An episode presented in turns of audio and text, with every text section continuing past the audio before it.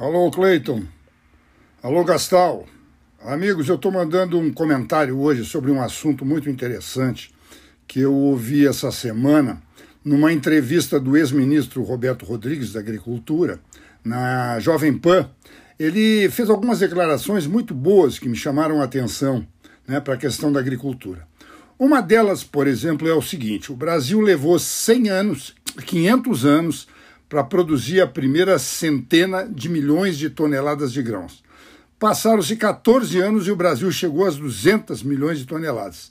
Agora, passados seis, oito, oito anos, nós estamos produzindo 300 milhões de toneladas. Né? Então, a, a produção aí triplicou rapidamente. É, o, outro, o ministro falou também algo que eu acho muito importante. Ele falou o seguinte: o Brasil a agricultura, o Brasil do agro, cresce a números chineses. Né?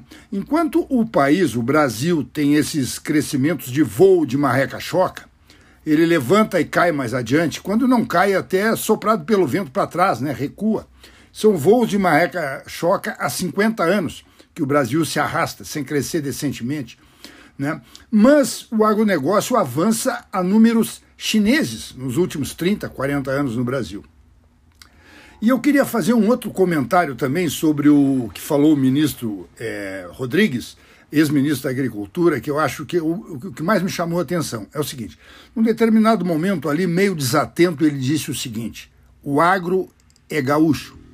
Aí em seguida ele tentou se, se, uh, se desdizer, dizer, não, o agro também é dos catarinenses e dos, e dos paranaenses e tal. Mas na verdade o seguinte, ficou para mim, ficou a frase o agro é gaúcho. Essa é a verdade da história da agricultura brasileira. O agronegócio é gaúcho. Ele nasceu no Rio Grande do Sul, com a imigração alemã, depois com a imigração italiana.